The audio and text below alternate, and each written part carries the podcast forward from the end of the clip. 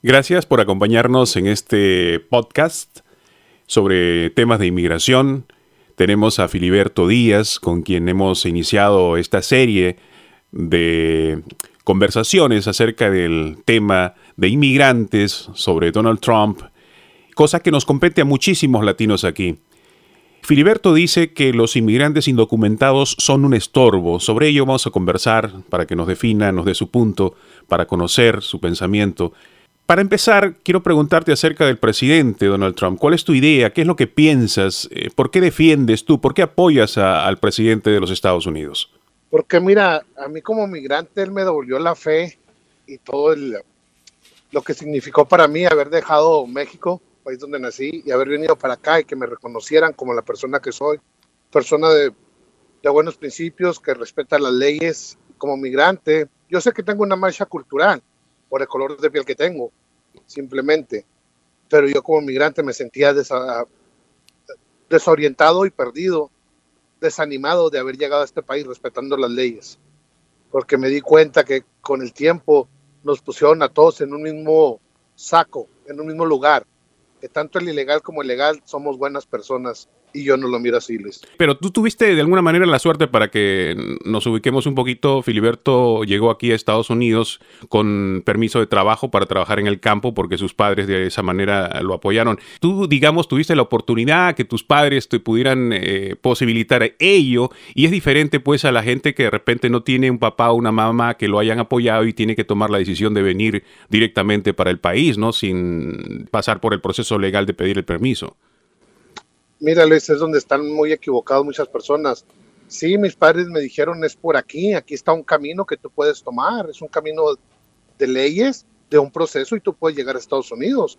Yo como padre estoy siendo responsable en ir a trabajar a Estados Unidos, ah, al campo, con permiso de Estados Unidos. Y muchas personas, Luis, es aquí donde están confundidas. Dicen que no hay oportunidades. Las puertas nunca han estado cerradas, Luis.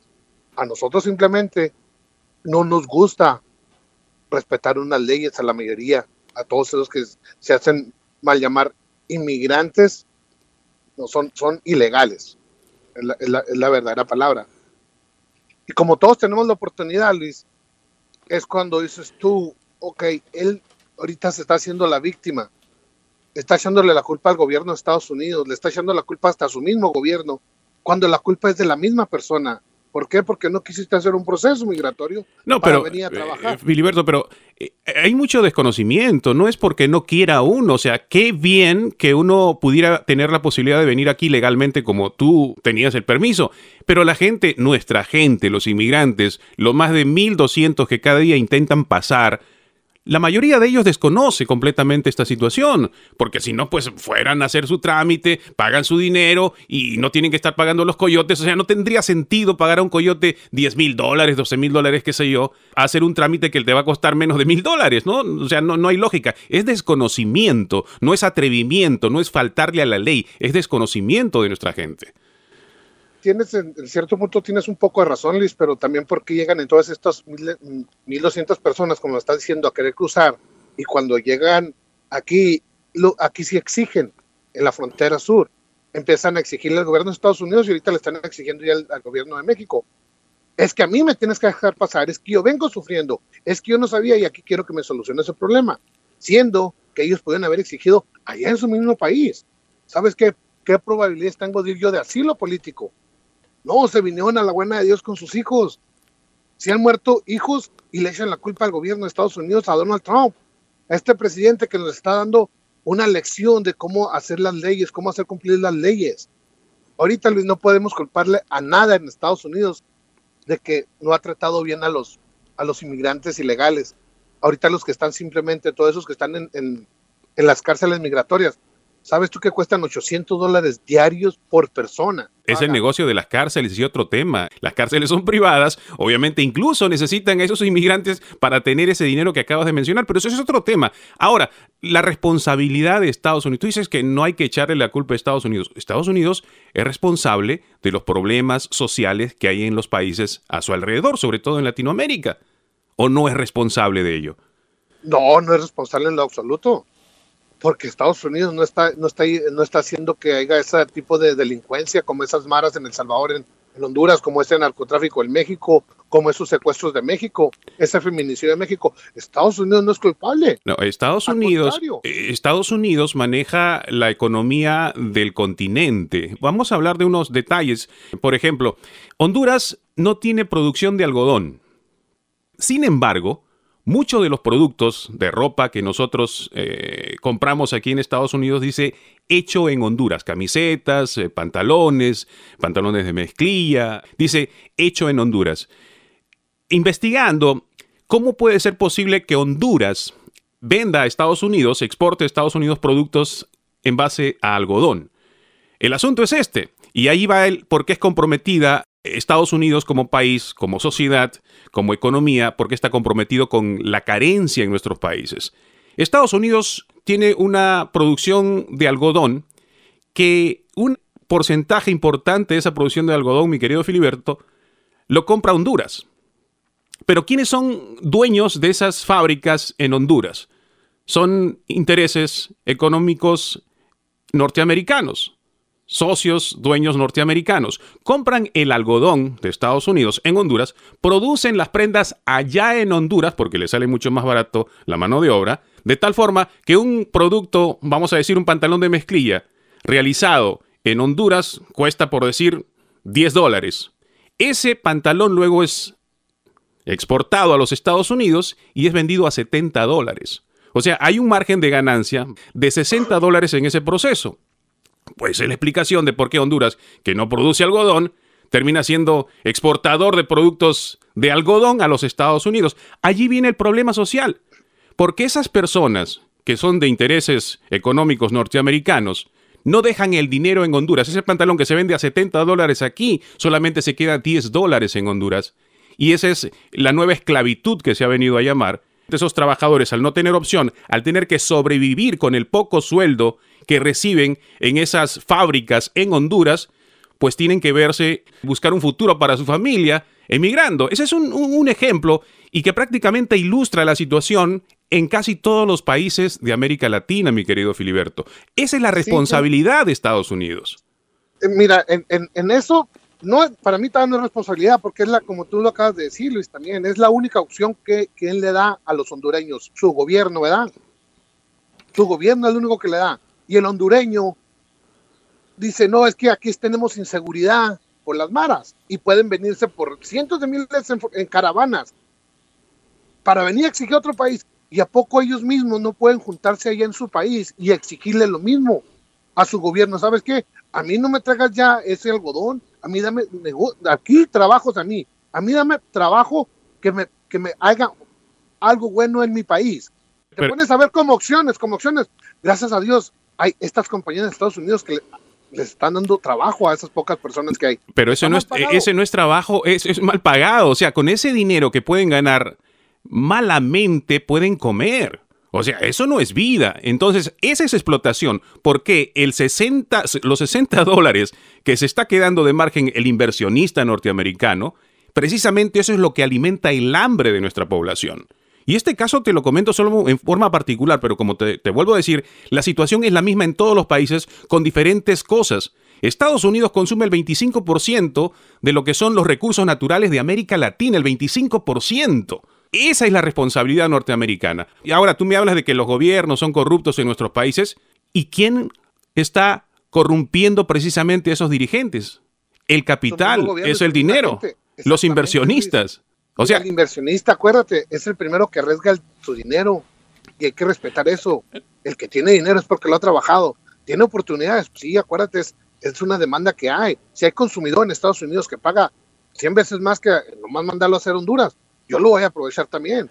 ¿Por qué? Porque el gobierno de ese país no le importa a su gente. Sí, pero entonces eh, coincides conmigo de que ese es el desbalance que hay porque al dejarle, por ejemplo, una miseria de sueldo a los trabajadores en Honduras, en Guatemala, en El Salvador, en Perú, en Bolivia, en cualquier país latinoamericano, al dejarle una miseria por su trabajo, por su esfuerzo, y al traerse esa riqueza, lo que realmente logran sacar esa cantidad de millones y millones de dólares cada día de los trabajos, de los esfuerzos de los trabajadores, es que luego tenemos la necesidad de ellos de buscar una alternativa, porque lo que están haciendo es están viviendo en esclavitud. Sí, Luis, pero esa oportunidad no la pueden hacer ilegalmente al decir yo nomás me voy a ir a Estados Unidos. No, es que hablamos de la responsabilidad, hablamos de la responsabilidad de Estados Unidos. Estados Unidos es responsable porque está chupando, digamos, la sangre la sangre de nuestro pueblo. De esa forma, entonces, tú eres responsable porque estás escurriendo, estás sacando, estás explotando a la gente. Y al ser parte responsable de esta situación, pues tienes que buscar alguna alternativa. No les pagues 10, no te quedes con 60, quédate con 30. Si Estados Unidos se quedara con 30 dólares de ese, de ese pantalón de mezclilla que prepara, te aseguro que no tiene que venirse ningún hondureño, ningún guatemalteco, ningún salvadoreño. El problema es ese. Luis, si, eso hiciera Estados Unidos, entonces como ellos tienen que ganar, van, entonces que aumenten acá esos, esos 30 dólares que están dejando allá para mantener un país que no le corresponde mantenerlo, lo tendríamos que pagar entonces en Estados Unidos por el ritmo de vida que tenemos acá. Es un ritmo de vida de primer mundo que nos gusta y todos los... En base, en base a la explotación. eso es cierto. nosotros vivimos, coincido contigo, nosotros vivimos de cierta manera bien aquí, nos beneficiamos de esa situación de explotación de nuestros hermanos latinoamericanos, de repente en, otros países también, porque vemos que la ropa viene de Afganistán, viene la ropa de Tailandia, viene ropa del extranjero. ¿Por qué lo hacen así? Sale más barato hacerlo. Bueno, es por supuesto. Pero es barato, pero es explotación. Y nosotros nos beneficiamos. Tú y yo nos beneficiamos de lo que. Espérate. Mira, es que no es que nos beneficiemos. Es que todo el que estamos en Estados Unidos somos cómplices, no nomás las manufacturas. Todos los que compramos pantalones aquí en esta ropa, lo, lo que tú me digas que venga de otro país, que se hace con esa mano barata. Somos culpables, no nomás es el, país de Estados Unidos. Nosotros porque nos gusta vivir bien. Si, no si estuviéramos tan incómodos, Luis, muchos ya nos hubiéramos vuelto a esos países a ayudar en diferentes formas. Pero nos gusta la seguridad del primer mundo, la libertad que tenemos, la forma de vida que es. Simplemente lo que es a, a esos grandes estados que hay aquí en Estados Unidos, allá no lo podemos hacer. Nos gusta pagar por ese tipo de ropa. Sí nos gusta pagar y lo disfrutamos, sabiendo exactamente dónde, de dónde viene. Pero eso es egoísta, ¿no? Eso es egoísta. Si nos gusta, si nos gusta, pero es egoísta que solamente nos fijemos en nosotros y no nos fijamos que de repente en Honduras o en Guatemala hay una persona de nuestra edad que está trabajando 12, 14 horas para llevarse el sueldo mínimo. ¿Tú sientes identificación con esas personas, por ejemplo? ¿O simplemente dices, no, yo estoy en Estados Unidos, me gusta como esto, no me interesan los demás? Mira, me interesa cuando es una explotación cuando están allá eso sí te puedo decir, bueno, pues, pues pobres es lo único que pueden hacer, no les dan educación, los tienen en un tercer mundo que no, que no, no ha progresado en tantos años, me dan lástima. O no me puedo poner yo, voy a salvarlos por, para que ya no sigan sufriendo. Si yo quiero ayudarlos, ¿sabes qué? Dejo de consumir esas cosas. Pero acuérdate, y, como volvemos a lo mismo, este tipo de personas que ya están, si, los, si les das dinero, también les puedes lastimar, porque mira ya, Luis, vamos a poner ejemplo Honduras de lo que estamos hablando. Si hay una persona, tiene dinero, como dicen ellos, los matan las maras. Si tienen un negocio, también les piden derecho de piso. Si nomás hacemos eso, aquí sabemos bien que, que hay que exigirles al gobierno, que sabes que primero que nada es seguridad, para poder tener algo. Es la necesidad la que de alguna forma hace aparecer este tipo de, de delincuencia y que luego con los años se va haciendo cada vez más radical. Las maras obviamente aparecen a raíz de la desigualdad, de los problemas socioeconómicos que hay eh, en Centroamérica. Es precisamente de lo que estamos hablando, Filiberto, la desigualdad. ¿No? Tú y yo, por ejemplo, trabajamos, tú ganas 10 y yo gano 1, esa desigualdad va a hacer crecer en mí el rencor. ¿Por qué? Si yo estoy haciendo lo mismo que él, yo estoy trabajando 12 horas como él, yo estoy haciendo mi mejor esfuerzo como él, pero él está ganando 10 y yo estoy ganando 1. Entonces, esa desigualdad es lo que provoca resentimiento. Y el resentimiento aparece en forma de violencia, de muchas maneras, ¿no? Sí, Luis, pero no podemos justificar diciendo que es culpa de Estados Unidos o de alguien más. Es una responsabilidad cuando tú explotas a alguien. Es una responsabilidad cuando tú estás haciendo y aprovechándote malsanamente de los demás, de la necesidad de los demás. Esa es la responsabilidad. Pero el punto principal aquí es, tomar conciencia de que Estados Unidos de alguna forma sí se está beneficiando del trabajo que hacen los latinoamericanos Eso es lo que está creando el que cada vez pues más gente quiera salir, quiera venir. Mientras más Estados Unidos, en vez de ganar 60, va a querer ganar 62. Cuando quiera hacer eso, obviamente mucha más gente va a querer venir. Y eso es lo que está sucediendo. Más gente quiere venir por el problema de desigualdad que hay.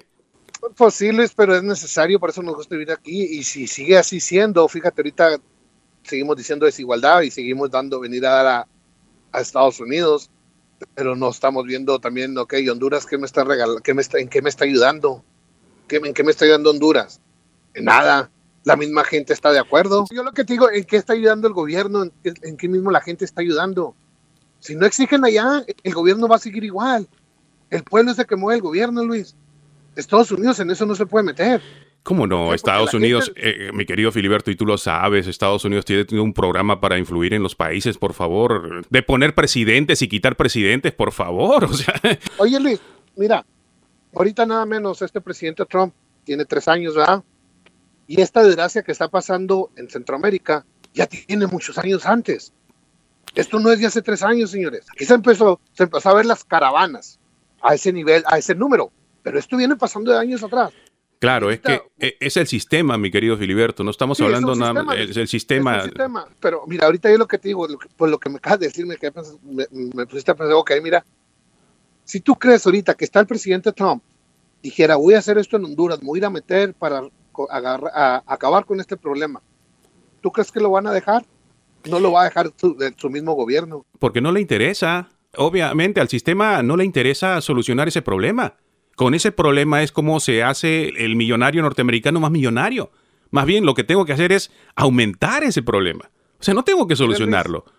Pero el gobierno de Estados Unidos simplemente ahorita, Donald Trump, lo cual, ¿cuánto les, ok, les voy a ayudar con esto? Les vamos a mandar dinero, les podemos ayudar con, con seguridad, tecnología punta. No, no queremos que entren los estados, los gringos, como dicen ellos. No queremos ayuda. Nosotros somos autoindependientes cuando les ofrecen la ayuda. Una cosa es que se las ofrezcas y otra cosa es que la acepten, porque ellos están también en su burbuja de que yo vivo por mí, el, el, pueblo que siga, que siga batallando. También hay, hay ricos, también hay corrupción, también viene siendo lo mismo, Luis. A diferentes niveles, claro que hay diferentes niveles. Pero no podemos nomás decir, no, no me está ayudando Estados Unidos. Sí, acuérdate, se les da mucho dinero, miles de millones de, de dólares para que vayan combatiendo eso y nunca ver resultados nunca has visto resultados. Mira ahorita simplemente Luis cuánto se está gastando ahí en la frontera. Se tiene que estar invirtiendo en un muro. Se tiene que estar agarrando más gente para trabajar en, la oficina de migración. Todos los agentes que están ahí. Todo ese dinero viene siendo una inversión también por culpa de que de esos países. No, no, más creas que es ay, el pantalón que compran. No, Estados Unidos está gastando miles de millones de dólares para detener esa migración ilegal que no se les dé al, pueblo, espérate, es que el pueblo tampoco lo quiere aceptar. Estos gobiernos no aceptan tampoco la ayuda que se les da. Mira, México ya no quiere ayuda, dice. Se está quejando ahorita de los centroamericanos que están en, el, en, tierra, en tierra mexicana. Pero si México tiene cuatro millones y medio o más mexicanos de ilegales aquí, pero se queja de, vamos a poner que haga 50 mil, 100 mil centroamericanos, se está quejando por eso, o no se ha quejado por tantos años de más de cuatro millones que tiene en Estados Unidos, ilegales mexicanos. Yo creo que son muchos más. de gente. No, pues yo también. eso es lo que dijeron cuando dijeron esos 11 millones. Yo digo que son de perdido unos 8 a, 10 mexicanos, ilegalmente aquí en Estados Unidos. Y esos, esas personas, su pretexto es decir, oh, no, yo nomás estoy, vine a trabajar y yo pago taxes. No, no, no, no. Aquí no se, se trata de que seas trabajador o no. Aquí se trata, este país está basado en leyes. Nos ha domesticado en eso este país. Esas personas que vienen para acá, mexicanos que vienen... Pero son trabajadores, son gente de bien, son gente que, viene a dar su esfuerzo. O sea, si dentro de ellos, si dentro de 100 vas a encontrar pues cinco que son delincuentes o violadores, claro que los hay en toda comunidad, en toda sociedad en todo barrio donde tú vivas, en toda ciudad, pueblito, rancho donde vivas, vas a encontrar gente mala y buena. Pero muchas de esas personas que han venido, la mayoría está buscando con ilusión el poder darle algo bueno a su familia, Filiberto. No, pues fíjate que no es cierto, Luis, porque no los podemos poner así, te lo, te lo voy a decir muy sencillo. Si esa persona de veras quiere a su familia, a sus hijos, ¿por qué los hace sufrir estando ilegalmente? ¿Por qué anda robando papeles de otra persona? ¿Por qué viene este, y se hace la víctima y trae a sus hijos diciendo nomás es que yo quiero un bienestar? Espérese, señor, hay un proceso. Y como tú le acabas de decir también, Luis, es que también es malos exactamente por lo mismo. Queremos saber quiénes son esas personas, todas las que entran. Si de esos 10 hay uno malo, quiero saber exactamente cuál es. Ahora, tú, tú dices entonces que el inmigrante que viene, que está intentando cruzar, no lo hace buscando su bienestar. Exactamente, viene a todo lo contrario, viene a aprovecharse de un sistema que nos cuesta a los legales y a los ciudadanos. Todo este sistema que tenemos de, educación, el sistema de, de seguridad, toda esta libertad, Luis, o sea, todas las personas que dicen, Philly, todas las personas que dicen, mataron a mi mamá, mataron a mi esposo, eh, nos quitaron todo. La intención que tiene un papá en, un pueblito, vamos a decir, en, Michoacán, en un, en un rancho, que vea a sus dos hijos que no tiene para darles de comer porque en el campo pues ya no se puede trabajar por la violencia, etcétera, y que quiere eh, buscar la posibilidad de que sus hijos puedan estudiar, que puedan lograr mejores cosas que él. Eso también es mentira entonces. Sí, sí es mentira, Luis, porque mira, si están ahí en México, en Michoacán, como dices tú, es un peligrosísimo, claro que lo es, en ese pueblo no hay, no hay donde trabajar, como dices, pero si me dices que en México, que como mexicano puedes irte a mover a una ciudad como Guadalajara, como Monterrey, también ahí hay progreso, hay más de 110 millones de mexicanos, y de entre esos, fíjate nomás lo que es la ciudad de Monterrey, hay muchísimo trabajo, mira Ciudad Juárez, hay muchísima maquiladora. Pero para ubicarnos, entonces, ¿Hay necesidad de ellos o no hay necesidad de salir de su lugar para buscar una oportunidad? ¿Hay necesidad, o es mentira? Es mentira, no hay necesidad en México. Entonces, ¿tú por qué te viniste? Si no, si no tenías necesidad, ¿por qué tú viniste? ¿Por qué vino, vinieron tus padres aquí si no tenías necesidad de venir? Porque, fíjate, no tenemos necesidad porque queríamos progresar y ser mejores personas. Eso es lo que quieren los demás, Filiberto. Eso es lo que quieren esas familias, igual. Bueno, cada persona que quiera venir, Luis, puede hacer un proceso, puede... No, no, no, pero eso es otra cosa. Estamos hablando de la necesidad. Tú dijiste de que no hay necesidad de salirse. Ok, el asunto que si bien es legal o ilegal, no. Mi pregunta te la vuelvo a hacer. Por necesidad, ¿es justo que tú debes buscar moverte de tu lugar para darle una mejor oportunidad a tu familia? Para progresar, si es justo. Eso es lo que están haciendo todos los inmigrantes. O la mayoría de ellos están buscando para progresar, para buscar una oportunidad, salir del lugar, salir del pueblito donde están, porque allí ya no pueden. Sí, Luis, exactamente, pero hay formas legales, Luis. No confundamos las cosas.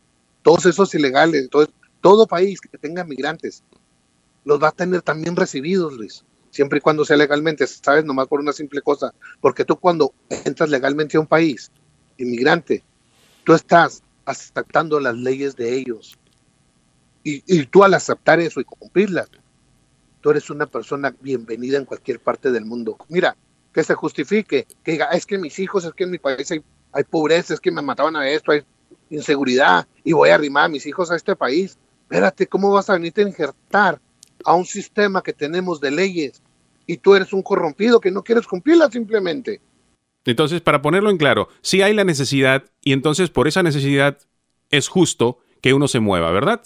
Sí, que se mueva así, siempre y cuando sea legalmente. Ahora, ya ese, el asunto legalmente, aquí vamos con este tema. Tú sabes eh, que es imposible darle legalidad a más de 1.200 personas al día, ¿verdad? Así es. Entonces, si estas mil personas que llegan por día aproximadamente para intentar pasar a los Estados Unidos no tienen la posibilidad porque el sistema no lo soporta, ¿qué tienen que hacer? ¿Qué van a hacer? Mira, por eso fue tan importante que se juntaran estos países, lo que es Guatemala, México y Estados Unidos. Vamos a, a los que vamos a devolver, los que quieren cumplir su proceso va a ser el tercer país que hicieron, en Guatemala, o se pueden quedar en México. México que hizo, sabes que yo les ofrezco trabajo en lo que están aquí esperando su asilo político. Perfecto, unos dijeron, no, yo prefiero estar bien cerrado. Bueno, pues, también. Sí se está, soluciones se están dando, pero que las quieran inmediatamente, no, es un proceso. Esto no es sencillo, nomás llega y vete, no. Te cuento un caso, por ejemplo, entre muchos que hay. Una señora salió huyendo de Sinaloa porque su esposo la amenazó de muerte. De hecho, la había golpeado y había reportes en la policía, pero obviamente, lamentablemente en nuestros países no se hace demasiado para apoyar a la mujer. La golpeaba ella, sobre todo delante de los niños, ¿no? Para demostrarle que quién era el que mandaba, etcétera, etcétera. El señor parece ser parte del crimen organizado. La mujer, luego de tanto tiempo de llevar esta relación, tomó su decisión de dejarlo, de abandonarlo y tratar de venir a Estados Unidos.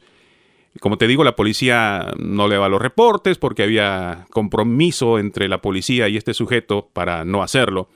Y ella, asustada y todo, tuvo que salir de su ciudad, llegó a Tijuana el tipo, sabe Dios por qué medios, se enteró dónde estaba en Tijuana, porque ella igual fue a demandar en la policía y la amenazó de muerte. Ella había cambiado el teléfono, consiguió el nuevo teléfono y le mandó mensajes. Regresa porque donde vayas ya te das cuenta que yo voy a saber dónde estás y te voy a ir a traer. Ella eh, estuvo escondida en, Tijuana, logró pasar a Texas como parte de un proceso de asilo en el cual estuvo esperando casi dos meses y medio a tres meses en Tijuana. Y ahora en Texas le acaban de decir de que su caso lamentablemente ha sido rechazado y que tiene que regresar a México. Amenazada de muerte, tiene los audios del tipo amenazándola. No un audio ni dos, sino infinidad de audios. Y no solamente a ella, sino a la familia de ella que de alguna forma le ayudó a llegar a Tijuana para este proceso de asilo. Esa mujer tiene que irse eh, si no me equivoco, ya estos días deben estar regresándola a México. Esa situación es la que nos debe hacer pensar, meditar, de que el sistema está fallando completamente. No es posible poner a una mujer en manos de un delincuente, de un asesino, que sabe Dios qué le va a hacer. Estamos mirando los casos de feminicidio que están sucediendo en México. Lamentablemente es otro tema que también eh, eh, lo vamos a tratar. Pero este ejemplo nada más te lo pongo para darnos cuenta de que el sistema no está funcionando. No está funcionando, Luis, pero también hay que recordar que cada caso de asilo político se maneja a discreción. Y obviamente tú vas a oír simplemente lo malo. No sabemos, no está bien lo que están haciendo, obviamente. Si hay un fallo en el sistema, sí lo hay.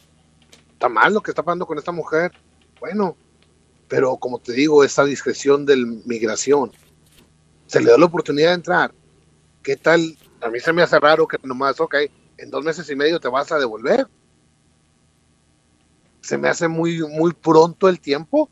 No, no, no estoy justificando porque no, no está bien que la devuelvan por la, sabemos cómo se mueve el crimen organizado. Pero esa discreción, Luis, y si una falla justifica a todos los demás para que lleguen, no está bien. Fíjate, bien dijiste, duró como dos meses en Tijuana y entró relativamente rápido. Tenía pruebas, está. Después con el tiempo se hizo el proceso, ok, vamos a contar las pruebas. Es muy diferente. Las amenazas que dijo ella, obviamente que tenga el, audio y todo, y también las pruebas que puede conseguir ya la, la migración con, conjunto con el gobierno mexicano. Son muchas cosas, pero no por ese caso, Luis, vamos a justificar las otras 1.199 que quieren entrar al día. Dime tú si es justo que esas personas vengan desde Honduras, Salvador, caminando con sus hijos, sabiendo exactamente cómo es México. La necesidad, yo lo veo desde el lado, Philly, de la necesidad. Igual, tú amas a tus hijos, pero yo no creo que la mayoría de madres estén buscando dañar a sus hijos. Si simplemente puede ser ignorancia, desconocimiento, yo creo, sobre todo, mayoritariamente, que es la necesidad, las ganas de poder darle algo mejor a su familia sí son todas ellas, disculpa que te lo diga, pero son, son todas las madres que vienen arriesgando a sus hijos con su esposo, sí son culpables porque se pueden ir el esposo, porque acuérdate, antes la migración era de personas adultas, hombres mayores la mayoría o mujeres. Coincidentemente todo el tema de las caravanas se dan cuando Donald Trump necesita combustible, ¿no? Cuando está pasando por una acusación, cuando tiene problemas de, que viene una pronta elección, siempre las caravanas, coincidentemente, empiezan cuando el presidente Donald Trump necesita combustible para su gente, ¿no? Esa coincidencia me llama la atención. Incluso en, en algunos medios de comunicación centroamericanos salió un aviso eh, donde se malinformaba a la gente, ¿no? Para, para promover las caravanas. Se les decía en estos avisos publicitarios en las radios en Centroamérica, Estados Unidos está dando visas a los niños menores de tantos años. Entonces las madres que tenían problemas, wow, yo me voy. eh, al escuchar ese tipo de, anuncios, ¿no? Ahora, ¿quiénes pagaban estos avisos? ¿Quiénes estaban promoviendo el que la gente eh, en Centroamérica pues se ilusionara? Voy a llevar a mis hijos, voy a caminar todo este trecho, voy a hacer el esfuerzo, porque allá pues están dejando entrar a todos. Y coincidentemente, pues estos anuncios o estas caravanas aparecen cuando el presidente norteamericano necesita reforzar a su base política, ¿no? Como hace dos años y medio, tres, ¿no? Empezaron más o menos las caravanas. Coincidentemente con, los años que tiene el presidente, ¿no? Sí, cierto, Luis. Y como acuérdate que aquí su, su lema fue la migración ilegal, ¿verdad? Y muchos no se dieron cuenta lo que estaba, que en esas cárceles ya había niños también cuando estaba el, la, el, actual, el presidente pasado, Obama, y él metió una ley, Luis, que se llama Cash and Release, agárralos y suéltalos. Pero nunca se informaron que si traían niños sí te soltaban. Esa ley estaba, Luis, pero nada, se habían informado hasta que pasó lo de Donald Trump. Y cómo quisieron políticamente lastimarlo, ¿sabes qué? Vamos a soltar lo que es. Porque si se puede hacer, sí se puede hacer, señor legislativamente se podía hacer. ¿A qué te refieres? A que esa ley, Luis, estaba desde antes. Toda persona, toda mujer o familia que viniera con sus hijos, los podías agarrar y soltarlos desde que estaba Obama, porque él fue el que puso esas cárceles migratorias con esos niños. Sí, pero ubícanos, ¿te refieres a que, por ejemplo, era una mamá que venía con sus dos niños, vamos a decir, de cuatro o cinco años, eran detenidos por inmigración, pero tenía la obligación bajo esta ley que, debían ser liberados, o sea, y no regresados a su país, sino liberados de la cárcel, no podían estar en la cárcel aquí en Estados Unidos. Eso significaba que obviamente de alguna forma ya estás eh, caminando en tierra norteamericana, eh, que puedes irte a un lugar donde de repente la autoridad ya no te va a ubicar. Exactamente, porque acuérdate, la mayoría de ellos los sueltas y ya no los vas a volver a ver y, luego ya cuando no, no, llegan a sus cortes migratorias y automáticamente se hace una deportación. Y eso es lo que estaba, Luis. Lo que sucedió aquí con Donald Trump, y tú lo sabes también muy bien, muchas de estas personas que traen niños no son niños de ellos. Estos niños están ahí en las cárceles. Todas estas mujeres están arreglando a esos hijos, a sus hijos, tanto el que las trae como el que te los rentó allá, porque también te los rentan. Y eso lo sabemos también muy bien. Hay muchos casos, obviamente, eh, de abuso, hay muchos casos, por ejemplo, yo tampoco estoy de acuerdo con que las personas vengan y tengan hijos aquí, vengan embarazadas de ocho meses, casi nueve meses y, simplemente pues su intención sea tener... claro, yo, yo, yo tampoco coincido con esas cosas, pero no podemos desconocer, y creo que hemos coincidido hoy, Filiberto, en la necesidad que tenemos nosotros de, de movernos, de que hay por cuestión natural una necesidad de estar mejor por naturaleza tendemos a darle lo mejor a nuestra cría, el alimento, nos preocupamos por instinto natural. Si está nuestra cría en peligro, como animales que somos, vamos a buscar protegerlo y llevarlo a un lugar donde el peligro sea menos o anular la posibilidad de peligro. Yo creo que una gran mayoría de los inmigrantes, eso está en nuestro corazón, el buscar estar en un mejor lugar. Cierto, nomás una cosa, si eso fuera este tipo de personas. ¿Por qué no voltean al lado sur? Hay países muy buenos también en el lado sur. ¿Para dónde? Pueden ir a Chile, hay muchas. Mira, con que tu hijo esté seguro, puedes irte a cualquier lado. Dime para dónde, me gustaría saber un poquito para dónde. Eh, pues, mira, no, no soy la, la, delincuencia que hay en Honduras, en, El Salvador, en México, no sé como es en Chile, como, es en, en, otros países, vamos a poner como Uruguay, Paraguay, no hay esa tipo de, cultura de si tienes te mato. Esa delincuencia simplemente no hay. No hay ese tipo de maras. Ah, pero es prácticamente difícil por cuestión geográfica. Bueno, Paraguay no está en una situación económica donde yo diría que habría que irse. Uruguay tampoco. Chile tampoco está pasando una situación, lo hemos visto con, con las movilizaciones. O sea, no es. Ok, cierto, muy cierto, Luis pero aquí no estamos hablando económicamente, estamos hablando de seguridad, ¿no? Es lo mismo. Pues están bien. No, no, no, es lo mismo. o sea, oye, oye, no, no, espérate, Luis. ¿Por qué crees que es tan importante? ¿Qué es tan importante Estados Unidos, la seguridad de Estados Unidos, que nos cuesta a nosotros? Y que esta gente dice, ok, yo nomás voy por la seguridad de mis hijos. Espérate, esto nos cuesta a nosotros. Pero tú tienes opciones de ir a otro lado. Mira, eso a ver, ¿por qué no se van a, a Canadá, Luis? Canadá también está ofreciendo hasta trabajos, ¿o no es cierto? Se tendría que pasar por Estados Unidos, Filiberto, no hay, no hay, otra forma. y, muchos, y muchos se van para allá. O sea, sinceramente. Volvemos a lo mismo, Luis. Volvemos a lo mismo. ¿Cuál simplemente es el problema? Que no quieren cumplir un proceso.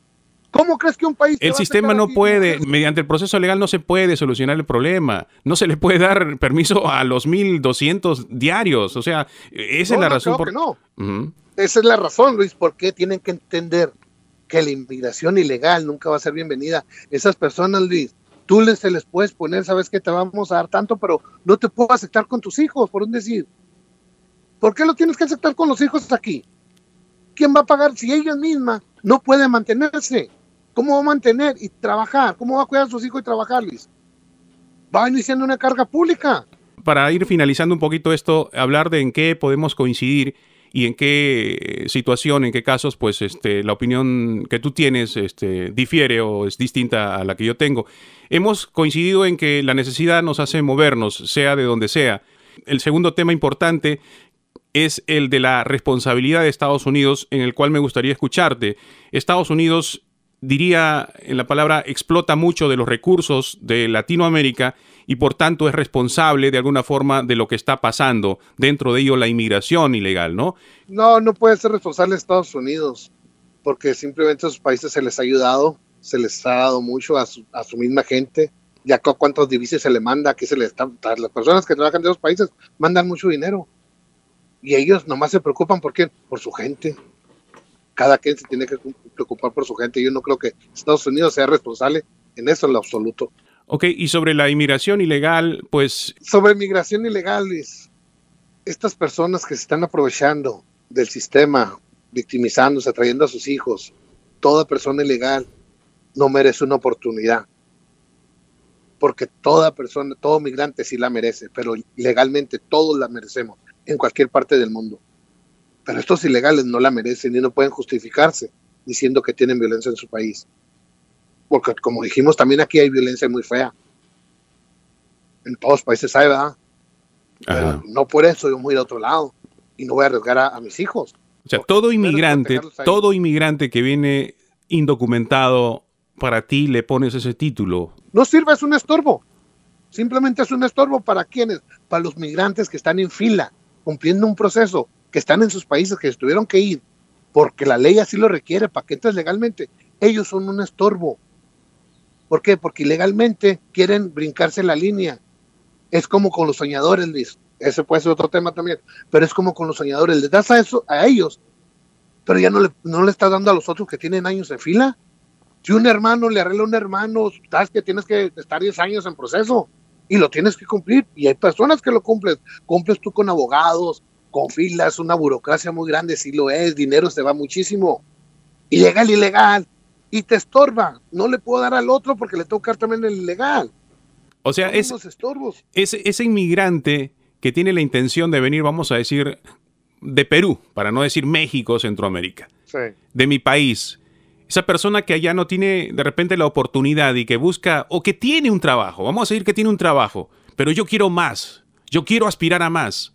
¿no? Y se viene pagando su pasaje a México y trata de cruzar, pero tiene ese esfuerzo, tiene, tiene los años para dar lo mejor a Estados Unidos, para trabajar y desarrollarse, porque ese es su objetivo, pero no le han dado la visa.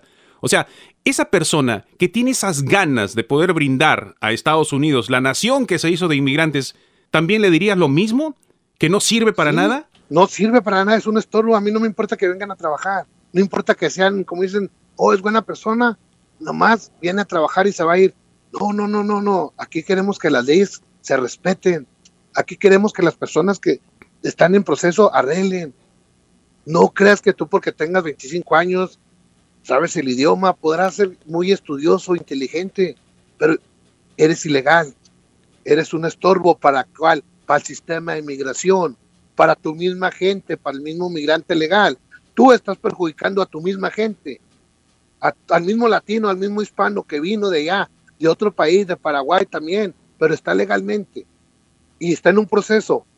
Tú llegas y estorbas, eres un estorbo para esa persona y para todos los demás. Más que estorbo, no es miedo lo que sientes, por ejemplo, de que venga otro inmigrante con más fuerzas, con más ganas, que pueda dar algo más de lo que tú no estás dando. Lo pongo en figura, por ejemplo, de muchos norteamericanos que tienen ese pensamiento y reaccionan así en contra de la inmigración porque estos me van a venir al final de cuentas a quitarme el trabajo. Mira, Luis, mi trabajo consiste, yo soy entrenador de choferes de materiales peligrosos. El 98% de mis compañeros de trabajo son gringos, son gabachos.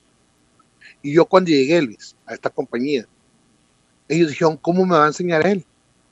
Es mexicano. Sí, sí lo soy, Pero yo quiero que yo, yo fui a la escuela, tengo estos títulos, yo vine a superarme y sé más que tú. Solo que tú me demuestras lo contrario. Sí, ellos tuvieron miedo. Pero ¿sabes lo que ocasionó mi entrada ahí? Que todos ellos mismos se empezaron a, ¿sabes que Yo voy a ser mejor que ese mexicano. Y sí, han mejorado muchísimo. No me han superado, no me han superado. No es miedo, Luis. No es miedo. Simplemente que dices tú, ok, mira, esta persona es legal y mira lo que está haciendo. No es como el ilegal que llega y se aprovecha. ¿Sí me entiendes? Sencillo, entré legal, legalmente, sí, hice un proceso. Dijeron, muchas gracias. Tú no eres como los ilegales. No, no, yo no soy como los ilegales. Yo soy otra persona que yo sí me quise superar y mira dónde estoy ahorita. Yo llegué al campo, mira dónde estoy, te estoy enseñando a ti. Tú me pides a mí consejos. Digo, y te entiendo que te enojes con el ilegal, sí, porque es un estorbo. Para mí también lo es. ¿Por qué? Porque fíjate, tú me estás tachando a mí de legal. Nomás por mi color de piel. Y es una mancha cultural que vamos a llegar por el resto de nuestras vidas.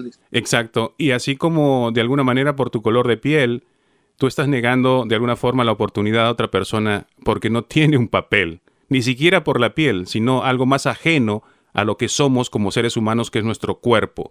O sea, relegar a alguien simplemente por un papel, negarle la oportunidad a otra persona solamente por un documento. No, no se le está relegando, yo no le estoy relegando a ni nadie, se le ha relegado nada a nadie. La misma persona que no quiera cumplir con ese papeleo, ella misma se está negando la oportunidad. No justifiquemos a los ilegales haciendo las víctimas, porque es donde se aprovechan ellos. Ellos tienen la misma oportunidad, Luis. Pero hay personas que no quieren cumplir con, como te he dicho desde, desde, un principio, con las leyes. Hay gente que no, no, no quiere ni seguir a sacar su acta de nacimiento. Hay gente que exige como si pudiera y no. Hay una burocracia y se tiene que cumplir unas leyes que tienen que cumplir. A nadie se le está quitando nada, al contrario, se le están dando más armas. ¿Y en qué forma más armas? Mira, los procesos migratorios poco a poco van avanzando más rápido. Hay muchas oportunidades y las hay pero no podemos decir, no, son unas víctimas y hay que lo estamos, lo estamos discriminando o algo así. No, no, no, no. Ellos solos, Luis. Ellos solos, eso es lo malo. Que las personas abusan también de su, de su tercermundismo o de su ignorancia, haciéndose, es que no sabía. Ay, pobrecita, no sabía, hay que ponerla de víctima y hay que ayudarle. No, no, no. ¿Para qué te hace una persona que sea analfabeta?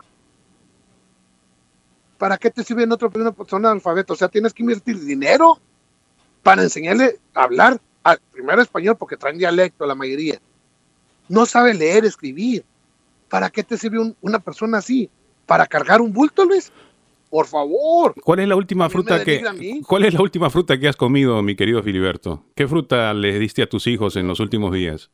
Naranja. Y esa naranjita llegó a ti probablemente piscada por personas que tú acabas de decir que quizá no saben leer que no tuvieron la oportunidad de aprender, que no tuvieron la oportunidad de aprender a, escribir. Pero esas naranjitas que tú le diste a tus hijos te llegaron de esas manos trabajadoras en nuestro país. Sí, Luis, porque acuérdate que hay personas que llegan al, campo y ahí pueden durar 15, 20 años y es el único, el único trabajo que saben hacer y es lo más que les da su mente. ¿Por qué no tienen hambre de salir adelante? No todos. no, todos. No todos. Exactamente, no todos. Mira, yo, yo llegué al campo. Exactamente. Exactamente. ¿Y qué frutas? ¿En qué trabajabas tú? ¿Qué, qué, qué, lo, qué era lo que hacías en el campo? lo que era la papa, lo que era la cosecha, lo que era hacer la semilla de la papa. Lo mismo que están haciendo otros inmigrantes en este momento, que pues, no saben leer, no saben escribir. Quizá la mayoría de ellos no lo aprenderá, pero es gracias a ese trabajo, a ese esfuerzo, de que nosotros tenemos las frutas o las comidas en la casa. También hay que valorarle y darle su importancia por ese lado, ¿no? no, si no se les niega, pero no pueden decir que somos iguales, no pueden decir que se les está abusando. Espérate, pero tú no quieres progresar, no quieres el idioma, no puedes exigirte, ok, que dices que eres ilegal, bueno, esa es decisión tuya, es lo que es de trabajo, no puedes irte, puedes irte a buscar un trabajo de 20, 30 dólares. Pero tampoco se van a tampoco es posible que todos se superen y quieren dejar el campo, porque al final de cuentas, ¿quién haría ese trabajo, no? Se necesita esa, esa, esa fuerza trabajadora. O sea, es fácil decir, ¿por qué no se superan? Si se superan, el campo se queda sin nadie quien, quien nos lleve la naranjita al final de cuentas a la casa, ¿no? No, no, Luis, ahí estás equivocado, porque acuérdate una cosa, para los campos agrícolas y para la industria hotelera, que es los que más necesitan de esa mano de obra barata, se puede decir así, aquí. ¿Sabes tú que por eso a, creo México se le entregan 120 mil visas de trabajo temporal a Honduras, a El Salvador, a Guatemala, a todos esos países? No, ellos que están ahí legalmente en el campo, no creas que son necesarios, Luis. Se están reemplazando con qué? Con misma gente de sus mismos países. ¿Cómo? ¿Sabes qué? Por eso es tan importante el trato que hizo con esos países Donald Trump. ¿Sabes qué? Ok, tú me tienes a esta gente y yo te voy a dar tantas ah, visas de trabajo temporal. Vienes cada seis, siete meses, te devuelve y luego viene no a la temporada, Luis. No creas que son necesarios los ilegales en el campo, Luis. Quítense ese, ese mito de que son la burbuja o el, o el núcleo de Estados Unidos. Si se van a ir, se detiene la, la industria agrícola. No, al contrario, Luis no, se van a mejorar. Ah, pero eso se ha determinado y determinado en algunos casos como esclavitud, ¿no? El hecho que tú estás comentando de los trabajadores que llegan al campo en las condiciones en las que los hacen trabajar, se ha mencionado que eso es la esclavitud de nuestros años. Muchas de esas personas no pueden ir al baño, durante horas y horas de trabajo porque están impedidas porque tienen que rendir el máximo. O sea, hay un análisis muy grande de la explotación que hay de los trabajadores que vienen al campo, ¿no? Eh, Philly, eh, siempre es un placer poder comunicarnos, poder compartir, poder escucharte. Tú eres un inmigrante que obviamente no estás de acuerdo con la inmigración de indocumentados. Hay muchísimo más sobre el tema que vamos a platicar, pero lo vamos a dejar pendiente en nuestro, para nuestro siguiente podcast. ¿Te parece? Ándale, pues Luis. Buenas tardes, ahí con cuidado.